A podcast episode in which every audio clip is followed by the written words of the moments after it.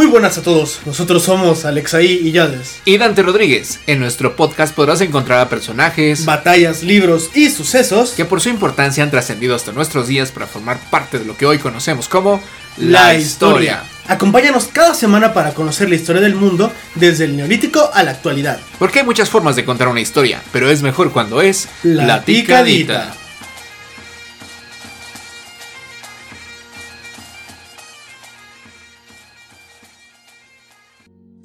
Hoy hablaremos un poco sobre Esparta, que es una de las polis griegas más famosas de todas. Sí, como que muy popular últimamente. ¿no? Sí, sí, gracias a. Zack Snyder. Ajá, y muchas películas. El historiador Zack Claro, Snyder. claro, claro. Pero no estamos hablando de los espartanos todavía en su esplendor. Vamos a ver más bien sus humildes orígenes. Los espartanos entre el siglo VIII y el siglo VII a.C. llevaron a cabo una serie de eventos políticos que definieron sus principales características en los siglos posteriores. Sí, porque pon tú que Esparta como lugar Sí. existe desde, desde... Un montón de tiempo. Es que lo vimos en el capítulo de, de los micénicos. Ajá. Desde entonces ya está Esparta. Pero la Esparta que hoy tenemos asociada empieza acá. Sí, la polis espartana. Ajá. tal, ¿no? Destacan las guerras mesenias, que fueron tres eventos, bueno, tres guerras, donde los espartanos conquistaron una región llamada Mesenia. Si ustedes buscan en Google Esparta, al norte luego, luego, eso es Mesenia. La zona de Mesenia está caracterizada porque es una zona llena de tierras fértiles y productivas. Recordemos, Grecia es un territorio enormemente montañoso. Estas tierras fértiles, estas tierras productivas, son altamente cotizadas. ¿no? Además, estos conflictos de las guerras de Mesenia marcaron la identidad de la sociedad espartana con su sello totalmente bélico. Porque obvio, o sea, tienes Grecia que tiene pocas tierras y de repente Mesenia tiene un montón de cultivos. Pues ya había pueblos, ¿no? Entonces, Claro. básicamente los espartanos llegaron y los esclavizaron y a partir de ahí empezaron a generar la entidad bélica. Es que Esparta aparte eh, es una polis muy singular, muy particular, porque, a ver, empecemos con su diseño urbano. Es la única de todas las polis griegas que no tiene murallas. ¿Por qué? Pues porque los espartanos decían, ¿para qué? Si a nosotros nos... Nos vienen pelando la Larisa desde Larisa. este, sí, o sea, tienen un sentido de, de guerrero tan grande que dicen, no necesitamos murallas. Ay. También su organización sociopolítica es bastante particular. A partir de un legislador semimítico llamado Licurgo, se adquieren dos características. El primero fue repartir las tierras. Hagan de cuenta que le ganaron a los mesenios. Ay, ya hay tierras, ¿no? Ajá. este, se hizo una repartición igual. Se dividieron 9000 lotes de tierra entre 9000 ciudadanos, con trabajadores cada uno para cultivarlas. Esos trabajadores, pues obviamente eran, pues esclavos mesenios. Básicamente. En segundo lugar se encuentra la división social, la cual es la siguiente. Se encuentran los espartiatas o ciudadanos que vivían en un núcleo, un núcleo urbano y no podían dedicarse a ninguna otra actividad como agrícola, artesanal o mercantil porque eran soldados de tiempo completo, que recibían los beneficios de las parcelas cultivadas. Espartanos, ¿cuál es su oficio? La guerra. Era muy literal. Sí, no, o sea, la verdad es que su chamba era ser soldado. Entonces, después de los espartiatas, se encontraban los perio- periecos. ¿Pericos? Pericos. Ah, periecos. se trataba de una población libre, pero no ciudadana, dedicados a la artesanía y al comercio. Al no ser ciudadanos, carecían de derechos políticos, aunque conservaban la obligación militar como infantería ligera. Los espartiatas funcionaban como infantería pesada. Vean nuestro capítulo de la falange. Así es. No solo los espartanos no ciudadanos, sino también esclavos liberados y extranjeros residentes podían ser periecos. Y ya hasta mero abajo encontramos a los ilotas. Era la población esclavizada de Mesenia, la que había sido derrotada por los espartanos. Eran los trabajadores de las tierras y estaban obligados a entregar la mitad de la cosecha a los espartanos, un montón. Representaba la mayoría poblacional de producción, por lo que toda la estructura del mundo espartano dependía de ellos. Además de la división social, encontramos también una estructura política particular, la diarquía. O sea, solamente gobernaban de día. No, había dos reyes. Los dos reyes debían ser procedentes de dos familias, los Europóntidas y los Ágidas.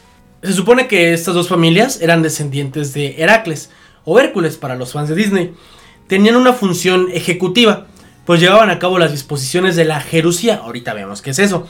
Tenían la principal función militar, así como algunas funciones religiosas secundarias. Ahora, la Jerusía eran 30 hombres mayores de 60 años. Eran el principal órgano legislativo judicial y administrativo de Esparta.